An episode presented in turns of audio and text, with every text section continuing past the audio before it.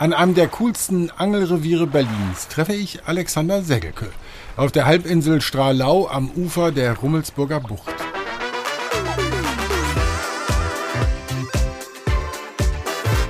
Bis zum Biss. Der Angelpodcast mit Stefan Netzeband. Nach der Wende galt das Wasser dieses Spreearms als verseucht. Viele Grundstücke waren trostlose Brachen. Mittlerweile stehen hier schicke Neubauten und im jetzt sauberen Wasser fängt man Aale, Döbel oder Zander. Segelke ist Geschäftsführer des DAFV, des Deutschen Angelfischerverbandes. Das ist der Dachverband der Angelorganisation bei uns in Deutschland. Wobei sowohl die Organisationsstruktur als auch die Inhalte manchmal umstritten sind. Außer diesem spannenden Interview gibt es diesmal einen praktischen Tipp für einen Bissanzeiger, mit dem sich übrigens auch noch Geld sparen lässt. Wir sitzen am Ufer in Berlin äh, auf der Insel Strahlau. Äh, hier habe ich auch schon mal geangelt, nicht sehr erfolgreich, wenn ich ehrlich bin.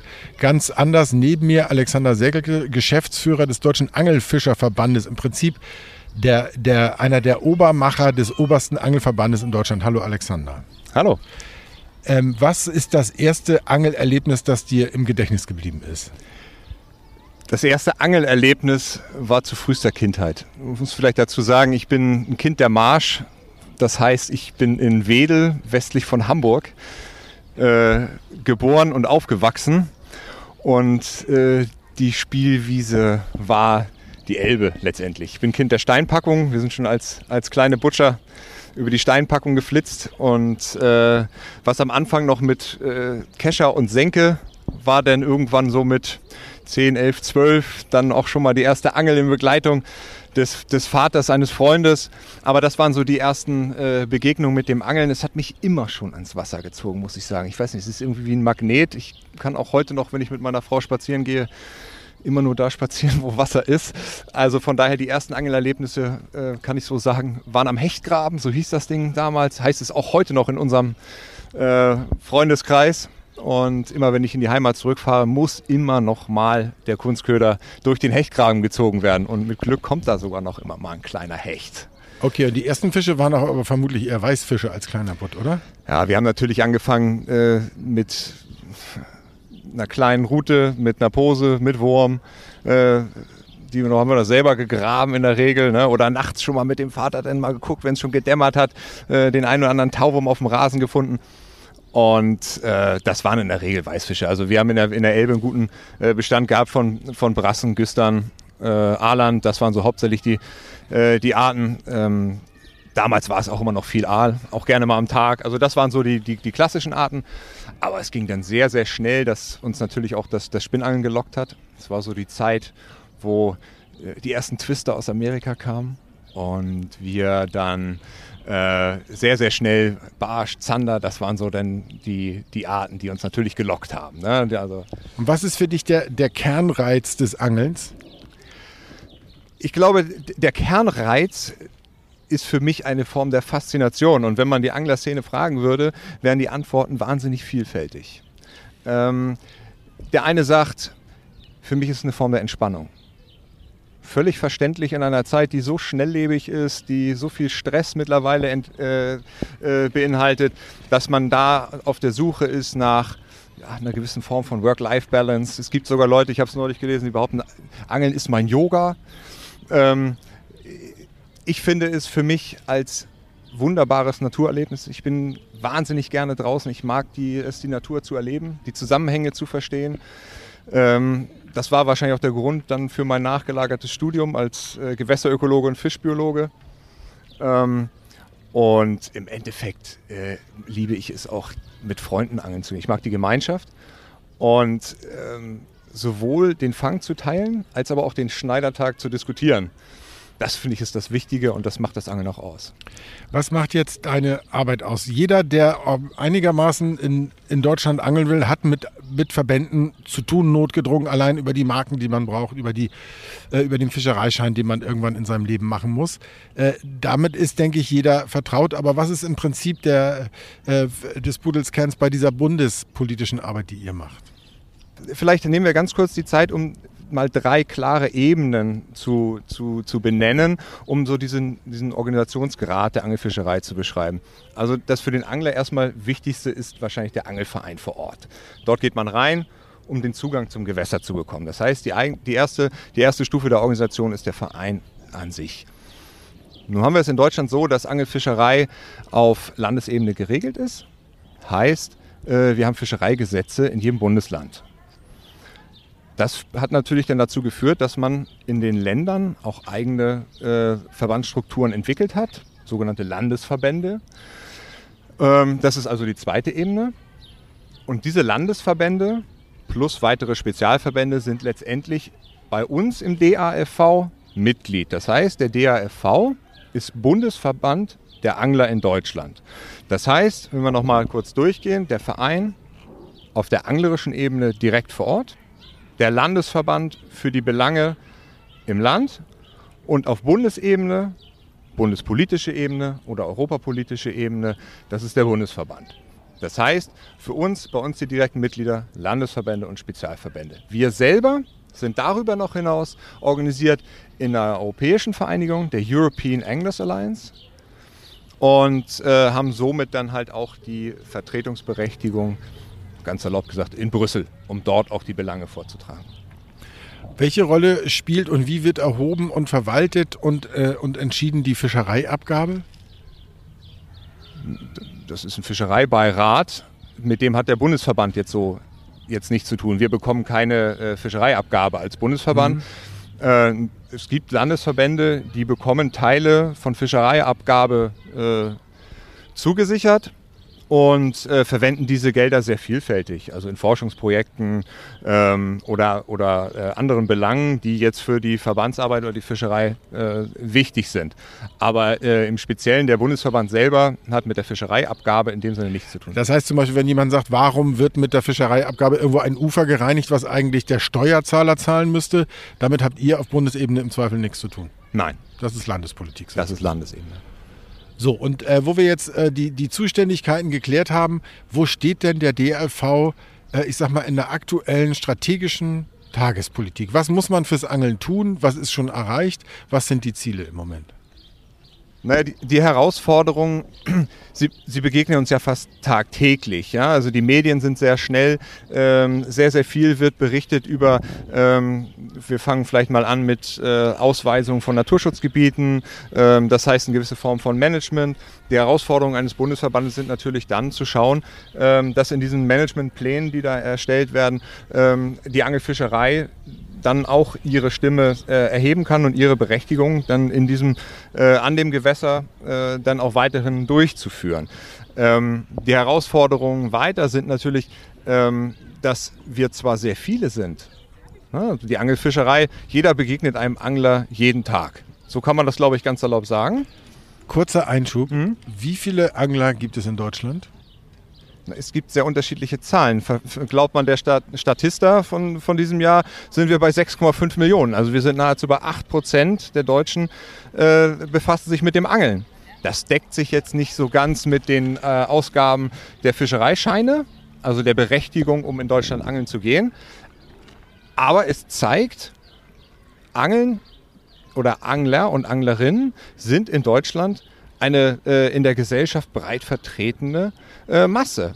Und ähm, hier dieses, diese Kräfte auch zu bündeln, ähm, diese Interessensgemeinschaft zu vertreten, ist eine große Herausforderung, die wir für die Zukunft haben. Wir gehen ja, äh, das zeigen Umfragen äh, in diesem Wahljahr, äh, in, in, eine, ob einem das nun schmeckt oder nicht, oder wie man es genau nennt, äh, wir gehen in eine insgesamt grüne Zeit. Das heißt, grüne Themen, egal was man wählt, haben Konjunktur. Die Leute wollen im Prinzip alle bei der Ernährung, beim Einkaufen mit an die Umwelt denken. Das ist eine Sache. Wie versöhnt man Angeln mit Umweltschutz? Muss man das überhaupt oder gehören sie auf eine Seite? Und wie Management äh, aussehen kann bei, bei Konflikten mit, ich sag mal, traditionell gesinnten Anglern. Wo siehst du da die Konfliktlinien und vor allem aber auch die Lösung? Also in erster Linie ist Angeln gelebter Naturschutz. Das ist äh, für Vereine, für Verbände ist es äh, die Grundausrichtung, dass man sich äh, mit dem Naturschutz auseinandersetzt. Für, äh, für viele Vereine und auch Verbände, auch für den Bundesverband, ist die Grundlage der Gemeinnützigkeit, der Naturschutz. Und äh, von daher äh, ist das überhaupt gar kein Widerspruch an sich. Und wenn man mal wirklich schaut, und hier muss man ein, mal in die, in die Vereine, also auf die untere Ebene mal gucken und, und auch an die Landesverbände.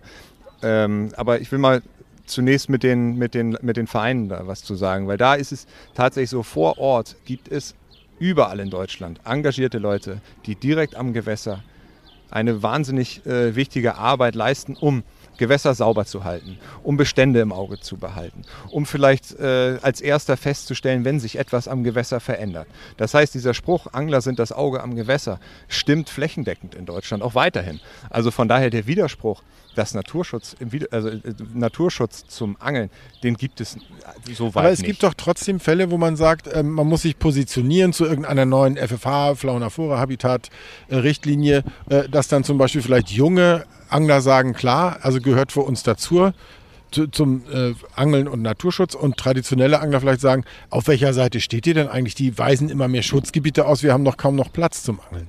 Das ist doch sicherlich manchmal auch ein schmaler Grad, oder? Ähm, dass man in den Verbänden. Wenn die EU zum Beispiel sagt, äh, wir wollen äh, das leichter machen, irgendwelche Gewässerabschnitte zu sperren oder neue Schutzgebiete auszuweisen. Es ist, es ist immer leicht, äh, eine Käseglockenmentalität an den Tag zu legen. Das heißt, das einfachste Management ist, ich grenze aus. Das ist nicht unsere Ideologie von Naturschutz die meisten Gebiete, wenn nicht sogar fast alle, sind mit dem Menschen entstanden und auch durch den Menschen entstanden. Also von daher jetzt ein Management zu fahren, ähm, der für uns in, in, vielen Belangen ideologisch und wissenschaftlich so nicht von der Tragweite begründbar ist, äh, ist, ist, schwer nachzuvollziehen. Da hat man natürlich äh, dann eine Diskussion zu führen, auch mit anderen äh, Naturschutzverbänden äh, die selbstverständlich ist, weil man hier unterschiedlicher Meinung ist. Wenn man hier ein, äh, ein, ein, ein Schutzgebiet oder ein Management einführen möchte, und äh, Angler äh, da raus haben möchte, dann ist es für uns einfach zwingend notwendig, die, die entsprechenden Begründungen auch darzulegen, sie wissenschaftlich darzulegen, um äh, da dann auch auf der Diskussionsebene äh, auch, auch äh, äh, ich will nicht sagen, auf einen Nenner zu kommen, aber zumindest in Augenhöhe zu diskutieren. Und das wird häufig so verstanden, dass das Naturschutz oder diese Belange, die da jetzt äh, vermehrt aufpoppen, äh, im, im, Gegensatz zu dem stehen, was, was anglerische Interessen sind. Ja, aber ähm, das ist halt auch eine der, der, der wichtigen Aufgaben, warum äh, Angeln eine äh, ne, ne Vertretung benötigt, damit man genau in dieser Diskussionslage etwas in die Waagschale schmeißt, um bei diesem sehr vielfältig verstandenen Begriff von Naturschutz äh, dann nicht hinten runterfällt. Ja, ein Beispiel war für mich äh, zum Beispiel die Ausweisung einer Angelverbotszone ähm, nördlich von Fehmarn. Ähm, da hat das Bundesumweltministerium damals, äh, 2017, gesagt, das ist sozusagen Umweltschutz. Und andere Leute haben gesagt, das ist es eben gerade nicht, weil dafür gibt es gar keine, gar keine Belege. Also mein Eindruck ist, manchmal geht es auch darum, was ist eigentlich der Naturschutz?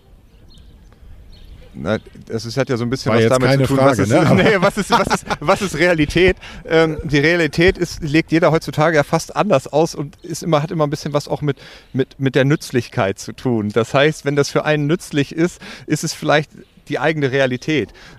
Was ich damit sagen will, ist, ähm, wir sind sehr, sehr stark geprägt von, von eigenen Ausrichtungen und einem Verständnis. Und manchmal habe ich das Gefühl, jeder bildet sich heutzutage seine eigene Realität. Ja. Also, ähm, ich, worauf Sie hinaus wollen, ist, ist, ist, sind diese äh, Naturschutzgebiete, ähm, der ausschließlichen Wirtschaftszone in der Ostsee, auch in der Nordsee. Natürlich ist von, von gesondertem äh, Interesse der, der Bereich ähm, des Fehmarnbelts. Und äh, nicht, nicht umsonst haben wir das Ganze äh, bis heute äh, benannt mit, das ist einfach eine Willkür gewesen. Ja, hier, hier war man politisch im Zugzwang. Ähm, der Druck von außen ist immens hoch geworden weil es um, um Verzugsgeschichten ging. Und äh, da war es, ja, da war Handlung verlangt und äh, die Begründungen waren und sind bis heute für uns so nicht nachvollziehbar. Und man muss das vielleicht noch ein bisschen erweitern, denn ähm, die, die Schutzgebiete sind zwar verkleinert worden, auf Arbeit der Verbände hin aber sie sind schlichtweg einfach mit einem Bleistift gezogen worden. Und äh, das kann nicht Ansatz von professionellem Management sein.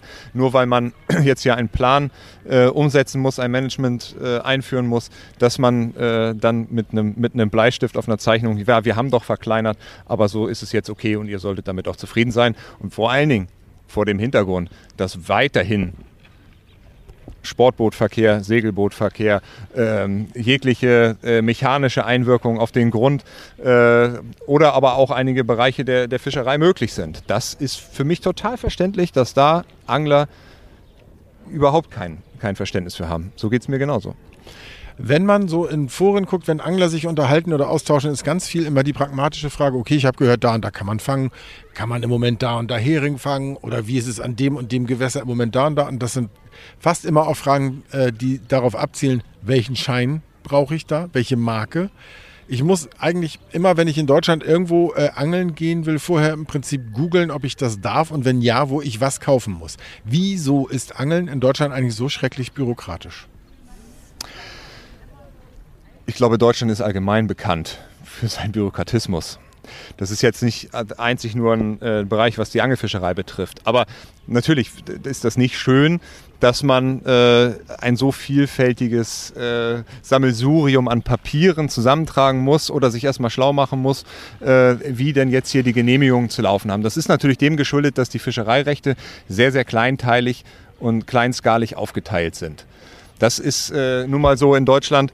Ähm, was hier sicherlich schon an, begonnen hat, äh, sich zu vereinfachen, ist so dieser Bereich der Digitalisierung. Das heißt, Zugang über äh, Online-Karten zum Beispiel. Es gibt einige äh, sehr findige Plattformen in Deutschland mittlerweile, die in Zusammenarbeit mit unseren Verbänden ähm, auch den Zugang über Online-Karten möglich machen. Das heißt, eine Gastkarte äh, online zu bekommen. Also das wird sicherlich ein Weg sein, der zukünftig noch stärker nachgefragt ist und äh, der ein Stück weit auch, auch ähm, hier Veränderung bringen. Wir ist das nicht auch eine, eigentlich eine Forderung, wo man sagt, da müsste die Politik vielleicht mit rein, dass ich ein zentrales Instrument hätte, äh, um zu sagen, ah, also ich meine, ein Aspekt ist, was kostet das alles? Das ist auch ein Argument. Das kostet nämlich, je nachdem, wo man ist und wie viel man angeln will, also in wie viel unterschiedlichen Gewässern, ist das eine Kostenfrage.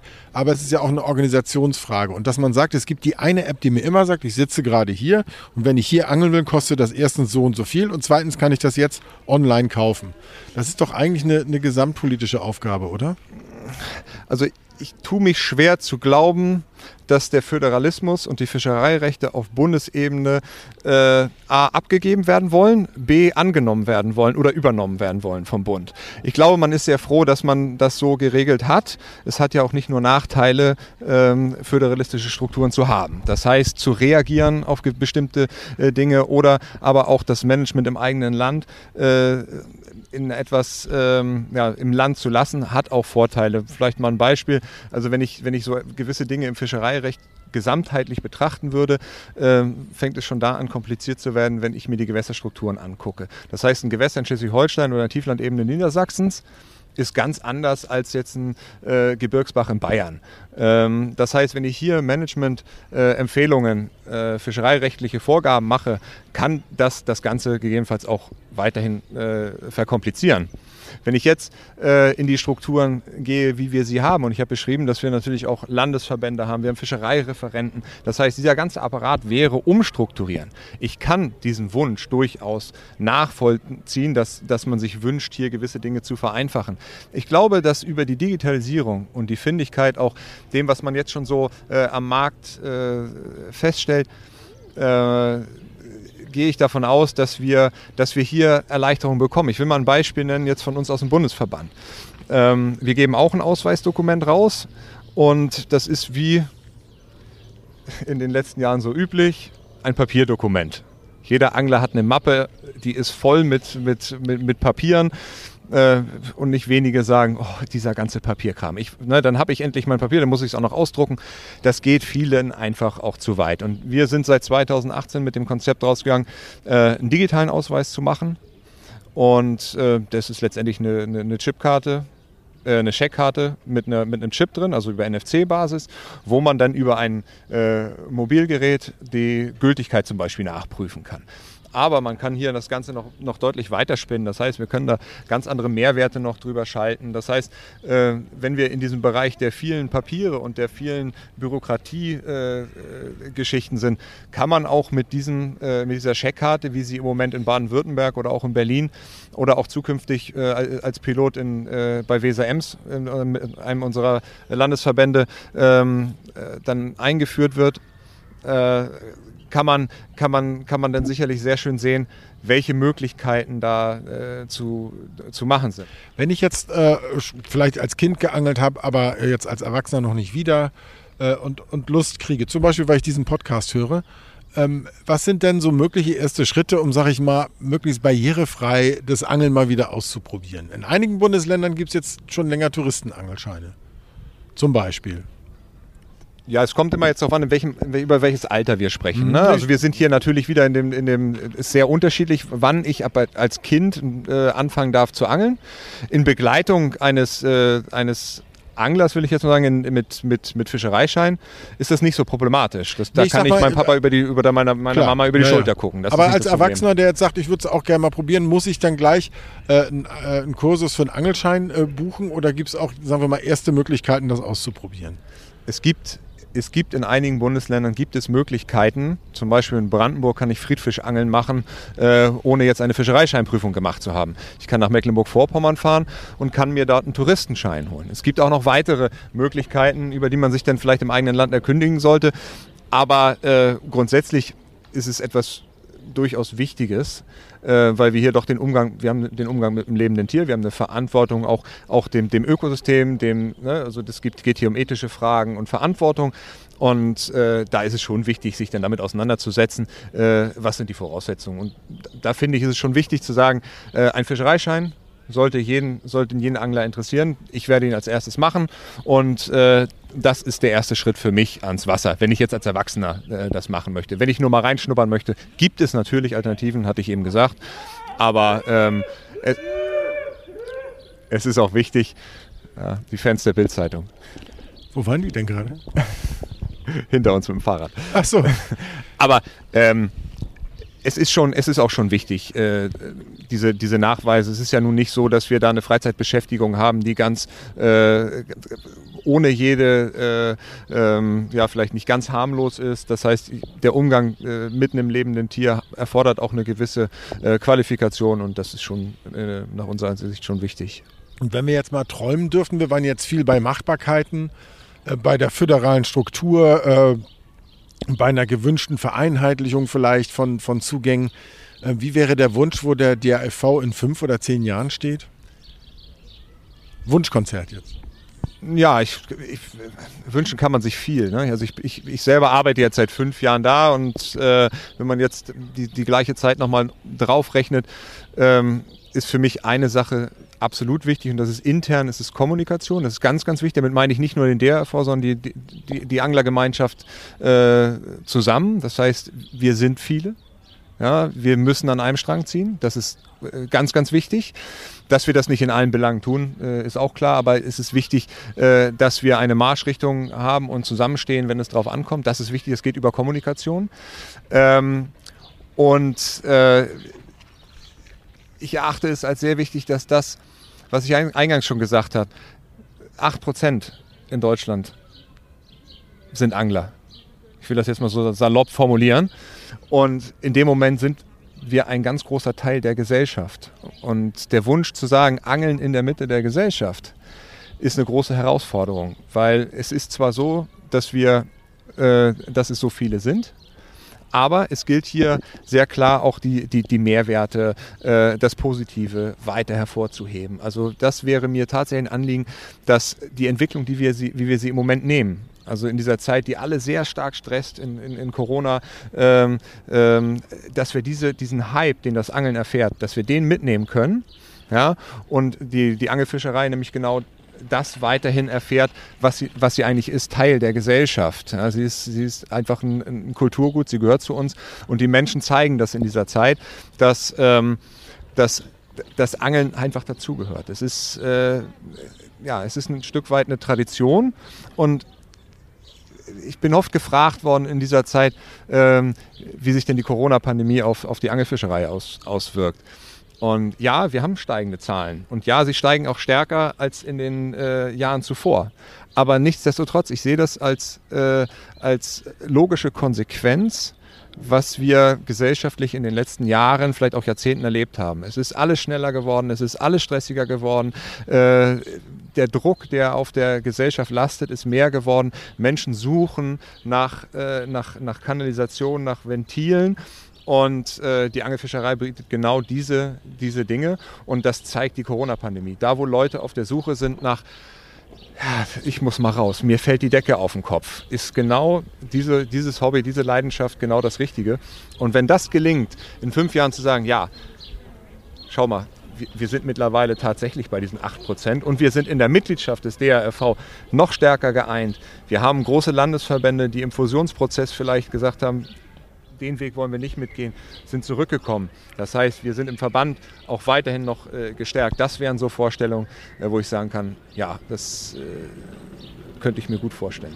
Da sind einige Landesverbände, soweit ich weiß, zum Beispiel Niedersachsen oder Bayern, die sind ausgetreten oder durch Neugründung de facto äh, ausgetreten oder wie ist das gelaufen?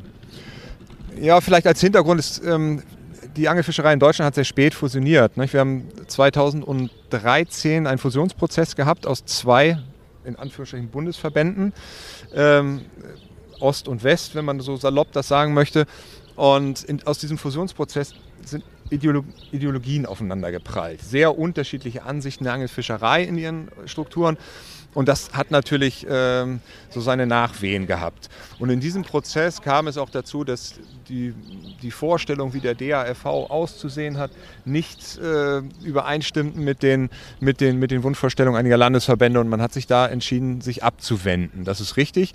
Man muss aber im, auf, äh, im Gegenzug sagen, wir haben in den letzten drei Jahren auch ähm, mit Baden-Württemberg oder mit äh, dem Rheinischen Fischereiverband große Landesverbände äh, beibehalten oder auch zurückgewonnen.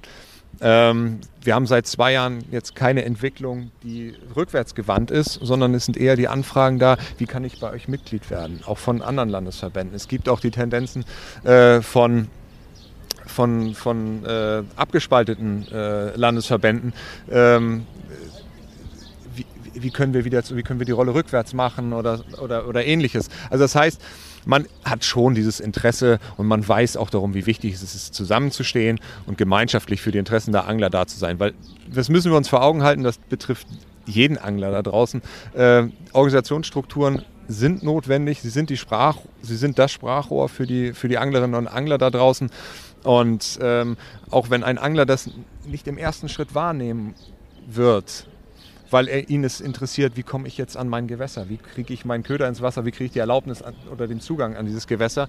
Äh, ist es nicht selbstverständlich, dass das Angeln dort auch in Zukunft dann so barrierefrei möglich ist. Das heißt, die Bedeutung von Organisationsstrukturen sind einfach immens wichtig und da ist es auch wichtig, dass, dass die Verbände zusammenkommen und dass, dass auch auf der obersten Ebene, also der Bundesverbandsebene, hier äh, dann eine, eine Vereinheitlichung auch stattfindet. Wie kann der DRV in diesem Wahljahr die Politik in die Pflicht nehmen? Das zielt ja darauf ab, Wahlprüfsteine zum Beispiel zu formulieren. Podiumsdiskussion, was auch immer, ja. Also wir haben 2017 Wahlprüfsteine gemacht, wir werden 2021 auch Wahlprüfsteine machen. Natürlich sind die Themen, sie sind äh, sehr geläufig, sie sind natürlich immer wieder in diese Richtung gehen ähm, die für uns eher so das Tagesgeschäft äh, äh, beinhalten. Das heißt, ähm, wie verhält es sich? Ist Wasserkraft tatsächlich grüner Strom? Wir finden nein. Also äh, ne, wir zerstückeln äh, nicht nur die Fische dort in der Wasserkraft, wir zerstückeln auch Lebensadern, das heißt die Flusssysteme. Das ist ein klassisches Thema. Das Thema ist sicherlich auch der Kormoran. Das heißt, äh, eine Art, die von, von seinem Bestand oder von ihrem Bestand jetzt in dem Maße nicht gefährdet ist, aber durchaus sehr, sehr starke Auswirkungen auf das Leben unter Wasser haben kann. Also das heißt, Naturschutz hört für uns nicht an der Wasseroberfläche auf, sondern geht genau dorthin. Und Das Thema Kormoran ist sicherlich eines, wo wir äh, weiter nachbohren werden. Dann sind es aber auch äh, so Dinge wie, äh, wir hatten es schon mal angesprochen, äh, Ausweisung von äh, Naturschutzgebieten und das Management, Biodiversitätsstrategie. Ähm, es ist äh, sicherlich auch das Thema Wasserrahmenrichtlinie. Also das sind so sehr klassische Themen, die uns im Tagesgeschäft begleiten, wo wir über Stellungnahmen oder Gutachten oder politische Gespräche dann unsere Meinung einbringen. Ich habe das eben aber schon mal gesagt und das ist ein Punkt, der wird äh, für mich sehr wichtig sein oder auch für uns sehr wichtig sein in diesem Jahr, auch in Bezug auf die Wahl. Wir erleben eine, einen Boom beim Angeln. Wir, wir erleben es in der Medienwelt, wir kriegen es äh, aus den Zahlen der Mitglieder gemeldet. Wir äh, begrüßen das total. Ja? Und hier finde ich, ist es auch wichtig, dieses Verständnis auch an die Politik heranzutragen. Das heißt, auch der, der, Politik verständlich zu machen, dass wir hier eine Freizeitbeschäftigung haben, die sehr, sehr viele Menschen betrifft und die besonders in dieser Situation, wo wir uns alle gerade befinden und wahrscheinlich auch darüber hinaus noch befinden werden, ähm, dass es dort eine, eine Gruppe gibt, die, die, die stetig wächst, die ein großer Teil der Gesellschaft ist. Und hier einfach auch darauf hinzuweisen, welche positive Aspekte da, da, da mitkommen und ähm, ja, vielleicht auch mal von der Politik zu erfahren, wie sie das selber empfinden, wie sie in Zukunft damit umgehen wollen. Wie, wie, wie kann man vielleicht auch diesen Hype politisch nutzen? Das heißt, ähm, äh, wenn ich hier an Angeltourismus denke, wenn ich an, an sozioökonomische Bedeutung denke, dann sind das dann sind das alles, dann sind das, sind das alles so Dinge, die, äh, die für uns tagtäglich in unseren Gedanken und der Öffentlichkeitsarbeit schon mitschwingen, die aber noch nicht so verinnerlicht sind in der, in der Politik. Um vielleicht den, den Satz dann noch zu, zu ergänzen, äh, Angeln ist ist zwar so äh, die Leidenschaft mit einem mit dem Ergebnis ein, ein, tolles Produkt zu haben, ein tolles Nahrungsmittel zu haben. Äh, ein Angler verkauft seinen Fisch nicht. Also für, für viele ist es eine, eine Freizeitbeschäftigung ohne vielleicht Mehrwert äh, im finanziellen Rahmen. Ähm, auf der anderen Seite ist sekundär betrachtet, also äh, Angler geben ohne weiteres 1000 Euro im Jahr für ihr Hobby aus. Angler fahren von Bayern an die, an die Ostsee, Angler fahren von Nordrhein-Westfalen nach Norwegen. Äh, Angler lassen sich eine Angelreise 10.000 Euro kosten. Äh, es gibt mittlerweile Kalkulationen, wie viel ist ein geangelter Dorsch wert, wie viel ist eine geangelte Meerforelle wert. Also das sind horrende Preise. Wenn ich eine Meerforelle mal nennen darf, die denen benennen das im Moment mit 200 Euro. Das wäre auf dem Markt von einem Fischer überhaupt nicht zu erzielen. Aber alleine dieser, dieser Mehrwert, der durch Angeln generiert wird, ja, die, ne, diese ökonomische Bedeutung, die ist überhaupt nicht zu vernachlässigen. Und das betrifft natürlich auch in Deutschland ganz, ganz viele Bereiche, wo das, wo das Angeln sehr frequentiert ist, wo man über den Tourismus, über die, über die, über die Angler, die in die Regionen kommen, natürlich auch, ein, auch eine Finanzstärkung hat in vielleicht auch sonst finanzschwachen Regionen. Ich denke hier zum Beispiel an die, an die Boddenregion, an die Küstenregion Schleswig-Holsteins oder Mecklenburg-Vorpommerns. Ja, also das ist schon etwas, was man politisch ganz proaktiv mit fördern kann und nicht immer nur über eine gewisse Form der Entnahme dann zu regulieren hat. Schon äh, eigentlich schön darauf hin moderiert von Ihnen. Was ist äh, das Lieblingsfischgericht? Selbst zubereitet. Ich, ich, ich nenne hier immer so ganz gerne, als ich meine Frau kennengelernt habe, gab es immer Fischstäbchen mit Reis und Sojasauce bei ihr. und, und ich habe gesagt, ähm, Schon, nächsten, auch schon gut, nächsten, aber. Ja, aber, aber. So. Ähm, ich, äh, ich liebe es, Fisch zu filetieren, ich liebe es, Fisch zuzubereiten. Und äh, zu dem Zeitpunkt war es einfach der Dorsch. Das muss ich so ehrlich sagen. Äh, wir haben eine Problematik beim Dorsch, das wissen wir äh, alle oder viele wissen es zumindest gerade in der Ostsee, sonst nicht so sehr. Aber äh, es ist tatsächlich der Dorsch gewesen. Und den Dorsch zu filetieren, weil er ist so einfach zuzubereiten dann und dann wirklich nur in Mehl, in die Pfanne mit Butter und Kartoffeln. Das war so das, was so am Anfang immer das Liebste war. Vielleicht das noch als Ergänzung. Ich komme nicht aus einer Familie, wo mein, nur die Eltern den Umgang mit Fisch von der Pike auf gelernt haben. Das heißt, es war am Anfang auch gerne mal der ganze Fisch auf dem Gemüsebett äh, und dann ging das Poolen los. Die Eltern wussten nicht so richtig, wie ist das Ding jetzt aufgebaut, wie fange ich an. Ähm, von daher war war das nicht so ganz einfach. Aber, und das ist das Schöne auch in der Gemeinschaft beim Angeln, äh, man hat immer jemanden dabei, der weiß, weiß ein bisschen mehr. Und dann lernt man äh, jetzt das Filetieren, das Auseinandernehmen. Und so tastet man sich danach an. So tastet man sich von Gericht zu Gericht. Und äh, wie gesagt, angefangen hat es, hat es, hat es tatsächlich mit dem Dorsch und mittlerweile ist es aber, ich habe, es vergeht eigentlich kein Jahr, wo nicht in meiner Truhe äh, genug Fisch da ist, um einmal die Woche dann auch Fisch zuzubereiten. Alexander Seckelke, schönen Dank. Bitteschön. Bürokratieabbau und digitale Angelausweise. Darüber müssen wir weiter sprechen, finde ich. Und deshalb habe ich für den Herbst ein weiteres Gespräch verabredet mit dem DAFV. Bis dahin hat der Verband aller Wahrscheinlichkeit nach auch einen neuen Vorsitzenden. Vorher wird auch noch Platz sein für Kritik an Organisationsstrukturen in Deutschland. Ihr dürft gespannt sein. Beißt ein Fisch an, hilft ein Bissanzeiger beim schnellen Handeln. Optisch oder akustisch signalisiert er uns meist eingehängt an die Sehne, dass es am Haken zuppelt. Und wie ihr jetzt hört, muss man so einen Anzeiger nicht mal teuer kaufen. Der Angel Insider. Profis verraten ihren besten Trick. Ja, mein Name ist Ralf Binke. Ich bin 60 Jahre alt, äh, angel seit meinem vierten Lebensjahr und mache seit vielen Jahren äh, Jugendarbeit, habe also auch viele Jugendcamps durchgeführt. Und oft kam immer die Frage des Bissanzeigers. Und äh, da haben wir äh, aus einem Ü-Ei einen gebastelt, der sehr wirkungsvoll ist, sehr einfach, sehr preiswert. Man nimmt einfach äh, ein Ü-Ei, das ist ja bei den Kids immer noch gut, weil die dann auch gleichzeitig die Schokolade naschen können und drinnen was zum Spielen haben. Ansonsten reicht es aus, oben ein äh, Loch reinzubohren, eine Büroklammer zu nehmen, die etwas aufzubiegen, durch das Loch zu führen, im Ü-Ei ein bisschen zu verschränken. Die wird dann einfach aufgebogen und wie gesagt drinnen verschränkt und dann kann man die in die Schnur einhängen und schon fertig ist der Bissanzeiger. Vorteil ist, man kann ihn also auch beschweren, wenn das so leicht ist mit Steinchen oder man kann also auch ein Knicklicht äh, reintun, wenn äh, man nachts angeln möchte. Also einfach eine tolle Sache. Wenn ihr auch einen Tipp habt zum Angeln, dann schreibt mir unbedingt unter podcast.bild.de. Da könnt ihr gerne auch hinschreiben, wenn euch was besonders gut oder besonders schlecht gefallen hat an diesem Podcast. Und vergesst nicht bis zum Biss bei der Plattform eurer Wahl auch zu abonnieren. Bis zum nächsten Mal. Ciao.